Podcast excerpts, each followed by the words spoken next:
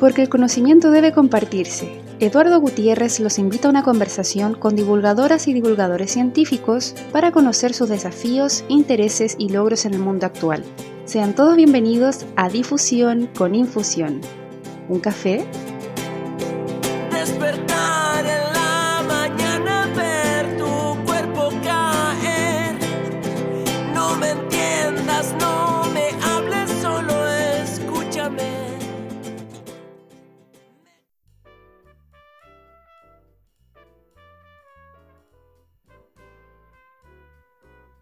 Hola, ¿cómo están cafeteros, cafeteras? Bienvenidos a un nuevo capítulo de difusión con infusión. Hace un ratito ya que no conversábamos y hoy estoy bastante contento porque tengo entrevistados a dos jóvenes estudiantes de la licenciatura en Historia del Andrés Bello eh, que nos vienen a contar sobre su proyecto Patrimonio Olvido, un proyecto eh, que están haciendo, que está recién empezando, pero que me parece a mí que promete bastante, así que vamos a estar conversando sobre eso y otras cositas el día de hoy.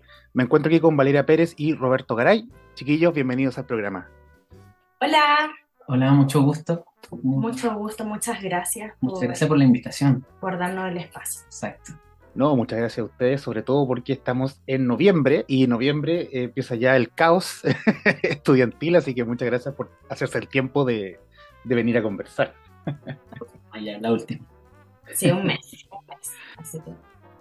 Bueno, chiquillos, partamos entonces con esta entrevista y partamos hablando del proyecto, ¿cierto? Eh, coméntenos un poco qué, qué es Patrimonio Olvido, qué, cuál es la idea del proyecto, qué es lo que quieren presentar particularmente. Bueno, eh, Patrimonio Olvido nació como Urbano Olvido. Em, empezó con Urbano Olvido y eh, cambiamos de Urbano Olvido a Patrimonio Olvido porque pensamos que Urbano Olvido primero eh, se cerraba mucho en la ciudad y eh, en algo muy local. Entonces pensamos en las ideas de patrimonio, en, estas ideas de patrimonio natural, patrimonio inmaterial y eh, a la vez creímos en un principio en la idea del olvido como un olvido que era más bien cultural y económico específicamente eh, una arquitectura que estaba olvidada y ese, ese, esa historia queríamos contar. Por ejemplo, eh, hicimos un video, la Basílica del Salvador, eh, que está en YouTube, y nos fuimos, por ejemplo, podemos ir al último video que hicimos de la cueca, y en este video de la cueca quisimos hacer algo diferente. Y lo diferente fue el origen, el origen de la cueca, esta historia eh, que hoy, bueno, la cueca hoy ya vista como institucionalizada en la escuela y el origen que se olvida. ¿Me puedes ayudar? Eh, sí, bueno, como añadiendo lo que dice Valeria, que el, el concepto nace de, de, esa representación, al fin y al cabo, esa representación de, del ciudadano con su medio ambiente. Eh, siempre ah, cuando conversábamos eh, sobre cómo, cómo postular el proyecto, eh, cómo formularlo, siempre hablábamos de, de el caso de, de, la estatua del vaqueano, de cómo eh, se saca la estatua, se va a modernizar la zona por todo lo que ha pasado, por todo lo que ha pasado en el estallido social. Entonces, eh, la pregunta era, ¿nos representa realmente el vaqueano? Como, ¿A cuántas personas realmente le, les interesa o, o se, se, se, postulan a sí mismos como como, oh, me gustaría que colocar, no sé, a Chayanne, me gustaría colocar al, perro Matapaco. Eh, al, ¿Qué es lo que nos representa a nosotros como, como ciudadanos? En este caso, santiaguino, lo pensaba mucho más eh, desde el aspecto de la capital.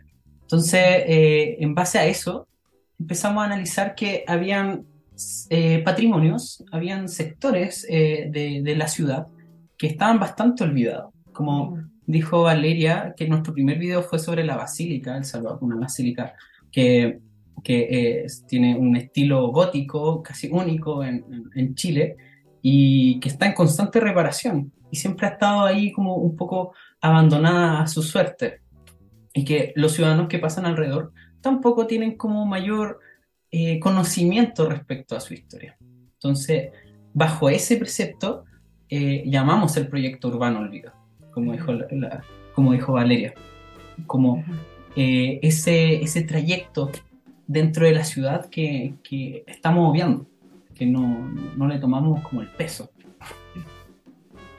Sí, me, me, parece una idea súper interesante lo que plantean y, y, me gusta mucho este cambio, ¿cierto?, de urbano a patrimonio, porque eh, si bien lo urbano en sí es súper complejo, la, la, la, idea del urbano y, y, y la, la, circulación, la historicidad del urbano, eh, el patrimonio está mucho más, por así decirlo, en boga actualmente, ¿cierto? Como dices tú, particularmente la estatua de Baqueano, yo creo que abrió un mundo a cuestionarnos finalmente qué estatuas tenemos, qué es lo que estamos admirando, qué es lo que nos importa y lo que no y, y poder plantear eso me, me, me, gusta harto.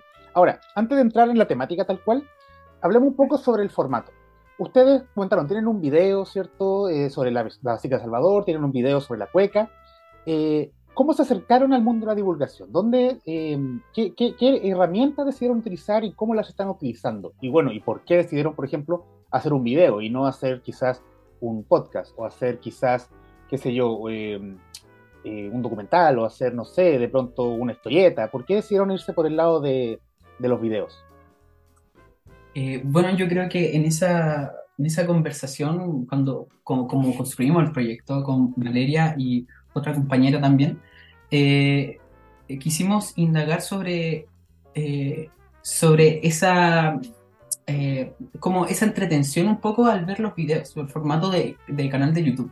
Eh, no sé, eh, hay, no sé, hay canales como, eh, no se me olvida el nombre, pero eh, respecto a biografías, por ejemplo, de personajes históricos, eh, también está este formato que nos gusta mucho y lo usamos como referencia, el City Tour también, como ese, eso visual que puede ser eh, pedagógico también.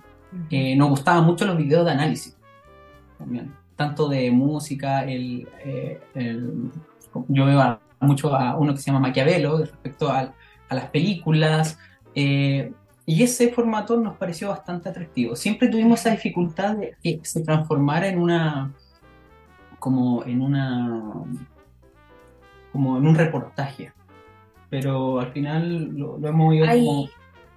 Siempre hay que trabajar sobre esas cosas, igual yo creo que eh, elegir YouTube justamente hay un enfoque pedagógico quizá. También utilizar la imagen eh, se explica mucho más, por ejemplo, un patrimonio de, con una imagen que, que, que, desde, por ejemplo, el audio. Explicar y que el otro entienda por qué eh, está olvidado, qué es lo que se olvida, eh, cuál es el origen que tiene eso. Em, eh, yo creo que la imagen y justamente eh, el diálogo que hay entre nosotros y que queremos interactuar con los demás eh, es lo que hace que nosotros elijamos YouTube. Y también el, el asunto de la interdisciplinaridad. Interdisciplinaridad. Se me fue la palabra. Es bueno, difícil, es difícil en general esa palabra. Sí, se, se, se va ahí constante. Pero eh, es muy importante porque eh, el proyecto, eh, tanto por el tiempo de Valeria, el tiempo mío, siempre buscamos hacer un proyecto con una metodología clara. La, nuestra metodología de trabajo está eh, en estatutos, eh, tratamos de siempre ir como, eh, no ir, ir, como improvisando, sino que ir aprendiendo en base a esa metodología, para ir aprendiendo también de, de otros. Por ejemplo, que está Esteban Rodríguez también, que está parte del proyecto, él, él está con proyectos audiovisuales, y él desconoce harto de, del tema de patrimonio, pero al estar en el proyecto ha ido como adentrándose y nosotros también nos hemos, nos hemos ido adentrando en cómo ir construyendo guion, eh, que nos falta y tenemos que ir construyéndonos, eh, aprendiendo y también a salir a grabar a las calles, en pedir permiso, en cómo vamos a grabar la escena, cómo vamos a plasmarla, eh, qué podemos hacer, también ir aprendiendo en este caso de Esteban, que también ha sido como un, aporte al proyecto. Sí, eso es súper interesante, me parece, la... porque bueno, ustedes saben, en la licenciatura no se enseña esto, nos enseña el hecho de aprender a agarrar una cámara, hacer un guion. Eh, creo que la Finisterra tenía un, un, programa para aprender a escribir guiones de historia, pero bueno. Eh, entonces, eh, es súper rico poder conocer gente que trabaje estos dos medios y poder interactuar con ellos. Nosotros con Café con Historia partimos en un estudio justamente con audiovisuales y ellos nos enseñaron a hacer todo este tema de la edición, si no, de hecho, seguiría siendo un podcast grabado con un micrófono y ver cómo sale, ¿no? que, es genial. Eh, sí, yo creo que YouTube es como la plataforma para eso. Tienen, le, encuentro completamente la razón. No tendría mucho sentido hablar del patrimonio sin poder mostrar imágenes. Pero ahí me, me, comienza a entrar una duda, y, y, quizás ya entrando en el tema propiamente tal, ¿por qué hablan, cierto, del olvido? Y cuestionan el asunto de eh, cuando el patrimonio ya no nos, nos deja de importar porque si realmente nos representa o no nos representa. Vamos, por ejemplo, a la idea de la cueca, que es su último video, ¿cierto? Eh, ¿cuál, es la, ¿Cuál es la finalidad finalmente de, el, de realizar una investigación sobre la cueca? Ponerla en presencia de la gente que la desconoce, mostrar por qué es importante o mostrarle a la gente por qué debería importarle. Finalmente, lo que les interesa a ustedes es justificar el hecho de que el patrimonio, de, que cierto elemento sea patrimonial o explicar por qué es patrimonial. No sé si me explico. Creo que ninguno de los dos, sino que más bien yo diría que em, si estamos hablando como el objetivo del proyecto es cuestionar ese patrimonio tanto institucionalizado como que se va a institucionalizar, como es la cueca, que se está como gestionando si se va a institucionalizar o no, y qué tan importante es para nosotros. En realidad no queremos ni afirmar si es eh, representativo para los chilenos o si no es representativo para los chilenos, sino de que eh, cuestionar y dialogar si, em, por ejemplo, el origen de la cueca, ah, nosotros investigamos, y por ejemplo, que hoy la cueca se ve en los colegios y que se piensa de que la cueca es... Eh, viene, está el beneficio de la institución, que la cueca viene desde, em, desde el campo, y la cueca no viene desde el campo. No, es su único origen. No es, claro, no es su único origen. O sea, también hay un origen en, en la ciudad, justamente. Eh, entonces, ese, ese es el, el origen, el origen que queremos eh, cuestionar de la institucionalidad. Y, Además, además, como añadiendo también en la formación de este video de, de la cueca, y que está también lo, lo, hemos conversado con, en reuniones con, con, Esteban también para postularnos este, este concepto del olvido, porque como dice Valeria al principio de la entrevista, dijo que el olvido eh, lo, lo, habíamos observado desde el abandono económico. O sea, Basílica de Salvador, el mismo ejemplo, eh, olvidado en la, en la reparación, eh, que no, eh, no, no, hay tanto financiamiento, eh, X motivos siempre, que, que, se pueden visualizar ahí de una forma material. Pero después hicimos el video de la cueca y fue mucho más difícil. Una cueca como un patrimonio inmaterial, algo que no está tangible. ¿Cómo se observa el olvido ahí? Entonces fuimos descubriendo que hay como una, hay una capa de olvido. No, no solamente es el olvido económico, sino también el cómo se utiliza el patrimonio para, para ciertas políticas también. En este caso, la cueca eh, fue, fue, fueron, se fue o se fue como desgastando ciertos matices en torno a la cueca en pos de otros que eran más positivos para las políticas que se estaban estableciendo. En este, en este caso, en la dictadura.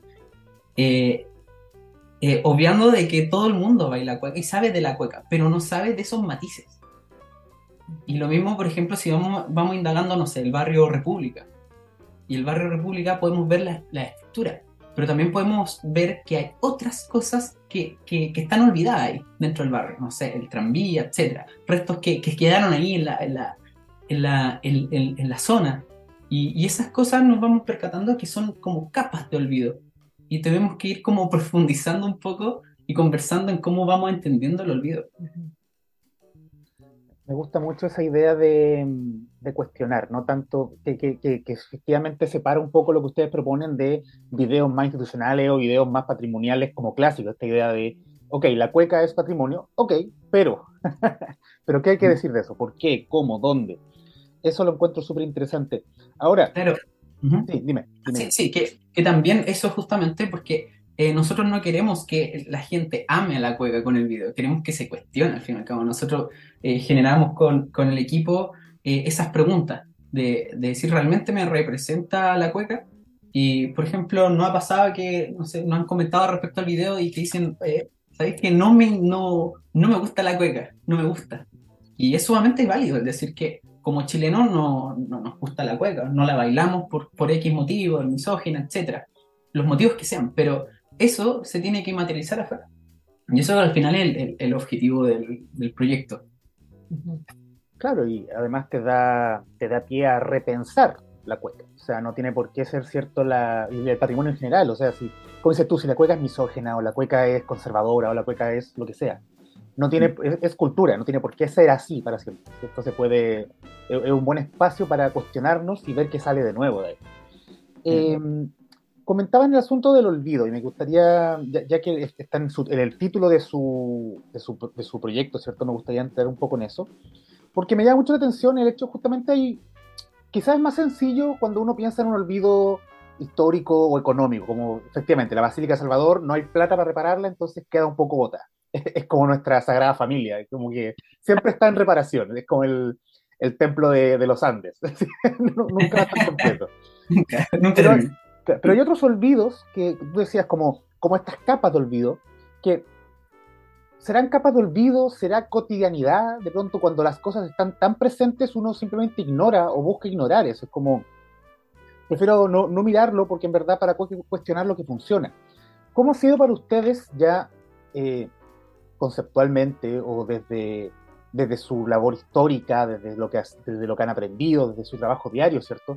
enfrentarse, enfrentarse a esta idea que es el olvido, que es un trabajo mucho más de memoria, ¿cierto? Que es un trabajo eh, acercarse a la fuente de una perspectiva distinta, porque primero tienen que cuestionar, ¿cierto? Lo que la gente realmente olvidó esto, qué consideramos olvido, es un concepto complejo. ¿Cómo ha sido para ustedes acercarse a eso e intentar plasmarlo en un proyecto de divulgación? Primero, yo creo que decir que estamos constantemente aprendiendo. Yo creo que falta mucho que aprender acerca del olvido, porque ya pasamos a una fase como, como comentábamos delante, que el olvido lo vimos eh, en lo material, en, en, la arquitectura, en la ciudad específicamente, y ahora estamos viendo el olvido no, no, por ejemplo, no en la cueca que se ve hoy, sino en la cueca que se creó a principios del siglo XX, que viene desde por ahí, por Andalucía, por, por el Perú. Em, entonces, eh, yo primero diría de que el olvido lo estamos pensando, eh, es algo que se está construyendo. Sería lo primero. Em, dime tú. Yo creo que también, eh, bueno, es que lo que dijo Valeria de, que vamos aprendiendo respecto a eso es importante, porque uno piensa de que, por ejemplo, ya, si estamos divulgando respecto a patrimonio, respecto a ese olvido, de que al final uno se conoce todo lo respecto al patrimonio como tal. Y no, hemos ido eh, aprendiendo muchas cosas, muchas cosas de que, cosas de que, por ejemplo, no podemos grabar, por ejemplo, eh, la moneda y tenemos que pedir un permiso.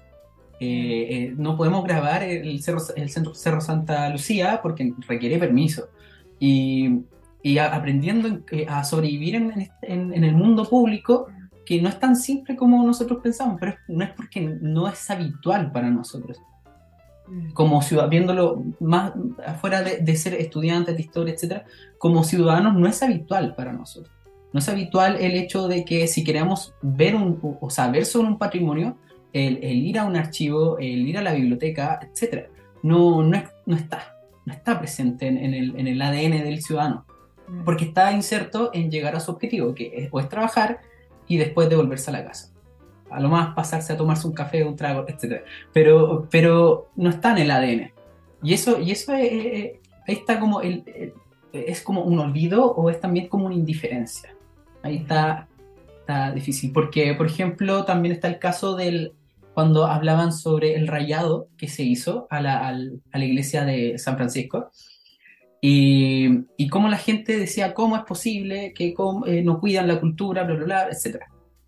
pero adentro de la iglesia de San Francisco tampoco, o sea, sin alegar de que está abandonada, pero también le falta mucha, mucha reparación también. No es solamente externo, no es solamente para que sea bonito para la ciudad, es también de, lo que hay adentro, que hay adentro. Como realmente sabemos lo que hay adentro de la iglesia de San Francisco. Entonces, eh, mucha gente dice no y sigue de largo. Y es ahí, ahí está como un poco también el olvido como parte de la indiferencia también. Claro, y patrimonio para qué y patrimonio para quién al final. O sea, pensando, por ejemplo, en, bueno, la mayoría de las referencias que estamos diciendo son de Santiago, porque ahí estamos, pero eh, el, ex Mercurio, por ejemplo, que está ahí, ¿cierto?, cerca de la, del ex Congreso, bueno, hartos ex por ahí cerca, que ahora es un mall. Y se conservó la pura fachada porque eso era patrimonio. Y finalmente, ¿qué es lo que quiere decir ese patrimonio? ¿Qué importa ese patrimonio? ¿Por, qué se conserva algo que por dentro está hueco? E, es, como una alegoría incluso de sí mismo, como el hecho de, eh, es una fachada del patrimonio y el resto se pierde, no tiene mucho, mucho sentido ni mucho que decir. ¿Quiénes, ¿Quiénes estuvieron en ese debate también? Muy importante, ¿quiénes estuvieron? ¿Quiénes tomaron la decisión? Eh, también está el caso de la lamentable, o sea, lamento de volver a Santiago, pero el caso de la venda sexy también. Como el valor histórico, eh, ¿quién lo determina? ¿Quién determina el valor de la venda sexy? Cuando, cuando se, eh, se, expropió y se habló sobre el, asunto del establecimiento, que se iba a hacer un sitio de memoria, también hablaron la, las que estuvieron afectadas ahí en, la venda sexy de que ya ese establecimiento no tenía un, un, un valor histórico como tal, como, como memoria. Entonces, eh, ahí es, interesante porque para, para, mucha gente puede ser un valor histórico, pero en la decisión de que quede como patrimonio, ¿en dónde está? ¿En dónde está? ¿En la representación de quién? Y está en la representación del Estado. O sea, em, no hay una no hay una conversación, a mi criterio, quizás en, eh, en quién decide qué es el patrimonio. Porque, por ejemplo, ahora quieren eh, que la cueca sea un patrimonio inmaterial. ¿Qué es lo importante que tiene para que hoy sea eso? O que la venda sexy eh, sea, un sitio de memoria. sea un sitio de memoria. Las trabajadoras decían de que lo que querían era que fuera que las mujeres, que, que fuera como un sitio para las mujeres, dirigido a las mujeres. Y esto va a ser como un sitio de, de cultura. Y aparte, también, por ejemplo, la venda sexy no está todo lo que había dentro, eh, como, ¿cómo le digo? La, infraestructura dentro. La infraestructura dentro, exacto, no está igual que antes. El dueño que se fue, o sea, el dueño que tuvo después el sitio de la venda sexy, no sabía de ese, de, de la historia, sí, de la importancia de la venda sexy, así que en realidad em, es una complicación. y, no, estamos como en contra o cuestionando el valor de la venda sexy, estamos como abriendo, creo yo, el debate al, sector público, creo yo, de que no sean solamente los involucrados en el debate o, o, las personas que tienen el poder para declarar también, que la gente también se pueda cuestionar respecto a ese, esa representatividad, porque eso, al final esa representatividad nos da identidad. Me encanta la discusión sobre patrimonio porque creo que es un tema, lo mismo que decían ustedes, como que la casa ya no está igual por dentro. Eh, mm pero el patrimonio es entonces cultura muerta, es el patrimonio termina, eh, cuando se funda patrimonio no se puede volver a utilizar, el patrimonio permite reparar las cosas, no lo permite. Hace poco estuvimos en la presentación del libro de, Alejandra, de hecho, la semana pasada, y ayudando queríamos poner todo en una mesa y dijeron, no, es que esa mesa no se puede tocar porque es patrimonio. Y la mesa está ahí ocupando espacio. Entonces al final eh, el patrimonio convierte las cosas en algo inútil, en algo solo decorativo. Me parece que es un, es un tema que da, da para bastante. Ahora, Em, volvamos al proyecto. Chiquillos, ¿cómo les ha ido con esto? Porque me, me, parece que partieron con un tema súper llamativo, que es la cueca. Yo creo que, te guste o no te guste, la cueca es, está como un tema presente en Chile constantemente cada 18. Si sabes bailar, si no sabes bailar. ¿Cómo bailó el presidente? ¿Qué, qué políticos bailan bien? ¿Qué políticos bailan mal? 50 eh, métodos para aprender a bailar cueca. Siempre aparece, es un tema del 18 de septiembre. Eh, ¿Cómo les fue con la recepción de este video? ¿Qué tal eh, el público? ¿Qué tal los comentarios? Coméntenos un poquito de cómo inició bien este proyecto. Em, en comparación a los otros videos, el video de la cueca nos fue tres veces mejor que los anteriores. En realidad ha habido una mayor recepción y también hay mucha gente más, hay más gente interesada en esto también. Eh, existe, justo como decía Roberto, un, un cuestionamiento y de, pucha, a mí no me gusta la cueca, em, eh, no sabía justamente de que, los, de que los orígenes de la cueca estaban en la ciudad, de que no estaban en el campo, de que venían, eh, uno de sus orígenes estaban en Andalucía, en España, otros orígenes se decía que venían de la samba. Quisimos, por ejemplo, en el video de la cueca poner varias versiones de lo que significaba y también quisimos poner los, eh, un relato del, del, padre de la cueca. Eh, Nano, Nano, Muñoz. No, Núñez, Núñez. Núñez, sí. Y yo creo que también eh, algo que nos faltó mucho bueno, que la, la, metodología, en este caso, cuando formulamos el proyecto, a mí me interesaba mucho la metodología. de tener un método de trabajo importante y en ese sentido Esteban, Esteban se, también es de, la misma metodología. ¿ya?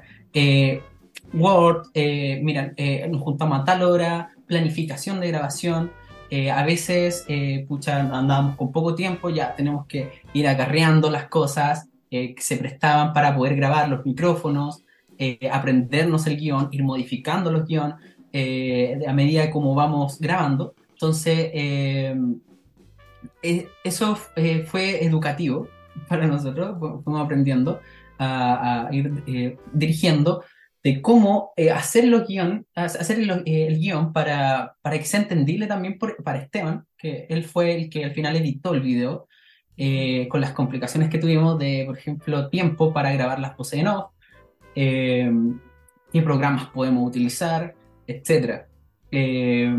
también acortar el video porque la investigación nos había quedado muy larga. Yo diría que también otro problema sería el grabarse y no acordarse del guion. O sea, tenías que grabarte y hablar y, por ejemplo, a mí me tocaba y se me olvidaba, se me olvidaba lo que tenía que decir. Entonces, eh, nos demoramos mucho en eso, en realidad. Así que eso nos pero justamente esta experiencia nos ayuda a, a buscar soluciones para el siguiente video y también eh, buscar y observar si les gustó, si em, e, en qué otro aspecto podemos mejorar, eh, de qué otro tema podemos hablar, cómo podemos ver el olvido después. Em, Se conversa. Sí. Somos eh, muy buenos equipo en ese sentido. Claro. Sí, Así que conversamos bastante. Y el asunto de, de también del, de, por ejemplo, eh, la reducción, es que la reducción de información fue mucha. O sea, nosotros pensamos, eh, eh, no, pongamos toda la parrilla, todo lo que hemos investigado, bla, bla, bla, bla, bla. Y de, de repente el, formato de 15 minutos eh, no, no alcanza. Entonces, ¿cómo hacemos para...? Hay tantas cosas que podemos hablar y que son importantes y al final el reducir igual fue como, como trágico, pero, pero eso, como dice Valeria también, el ir aprendiendo, que el, los próximos videos que ahora se está gestionando, que ir aprendiendo de esa metodología como, como adentrarnos en, qué cosas podemos colocar y qué no. Perfecto. El, me, llama, o sea, me, me, gusta mucho esta idea de que vayan aprendiendo constantemente. El, tema con los guiones es, todo un asunto. Eh, como dices tú, a veces se le olvida, a veces no lo pueden seguir, a veces no calza lo que quieren hacer, entonces es un proceso constante y, y yo creo que si bien YouTube, bueno, y las redes sociales en general, a veces tienen bastante toxicidad, eh, es bueno a veces guiarse un poco por los comentarios y ver lo que la gente tiene que decir. Sobre todo si lo que ustedes quieren hacer es un proyecto divulgatorio. Eh, YouTube, a diferencia, bueno, Spotify ahora también lo permite, pero YouTube originalmente da justamente ese espacio para poder comentar. me gustó mucho esto, no me gustó esto, no me interesa esto, y, ver por dónde ir. Eso me, yo creo que es, muy rico que puedan eh, nutrirse justamente esos comentarios.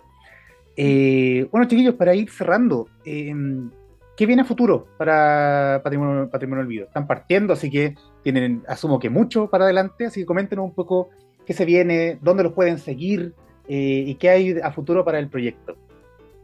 Bueno, nos pueden seguir en Instagram, Patrimonio Olvido, Patrimonio y Olvido la única O. sí, la única em, por eh, YouTube también nos llamamos así. El Patrimonio Olvido. Sí, y más adelante que se nos viene, eh, en realidad seguir investigando, eh, seguir, eh, tener la voluntad. Yo creo que eso es lo que nos motiva más.